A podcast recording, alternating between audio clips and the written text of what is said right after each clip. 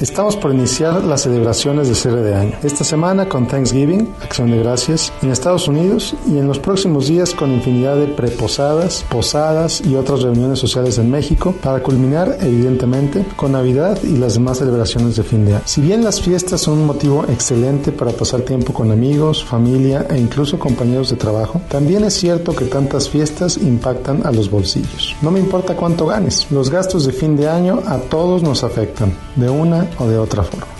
Ahora bien, ¿cómo reducir el impacto de las fiestas en el bolsillo? ¿Cómo podemos evitar la cruda financiera del 2 de enero? Aquí te presento algunas ideas. Número 1. No vayas a todas las fiestas que te inviten. Sí, yo sé que suena aguafiestas o incluso Grinch, pero tú sabes que ir a una fiesta invariablemente implica gastos extras. No vayas a una a menos que verdaderamente quieras ir. Número 2. Haz tu presupuesto desde ahora. Ten claro cuánto piensas gastar en regalos, comida y demás y respétalo. Recuerda, no tienes que regalarle a todo el mundo, ni tus regalos tienen que ser los más caros. Número 3. Si quieres gastar más, tienes que ganar más, no hay de otra. Vende aquello que ya no uses, trabaja horas extras, utiliza tus habilidades para ganar más, lo que sea, pero si quieres gastar más, gana más. Número 4. No caigas en la tentación de la deuda, especialmente si ya estás endeudado o endeudada. Sí, los meses sin intereses suenan muy atractivos y seguramente te están llegando más ofertas de tarjetas de crédito que en los últimos seis meses, pero por favor,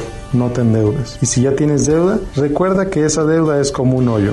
Mientras más le agregues, más profundo te vas a ir metiendo y será cada vez más difícil salir de ahí. Por último, número 5. Ahorra, aunque sea una parte de cualquier bono, aguinaldo o dinero extra que recibas. No por ganar más quieres decir que tienes que gastártelo todo. Y bueno, espero que pongas en práctica estas ideas y que disfrutes mucho de todas y cada una de las fiestas que vienen. Sígueme en Facebook, en facebook.com, diagonal Miguel Gómez Consejero. Soy Miguel Gómez, consejero financiero.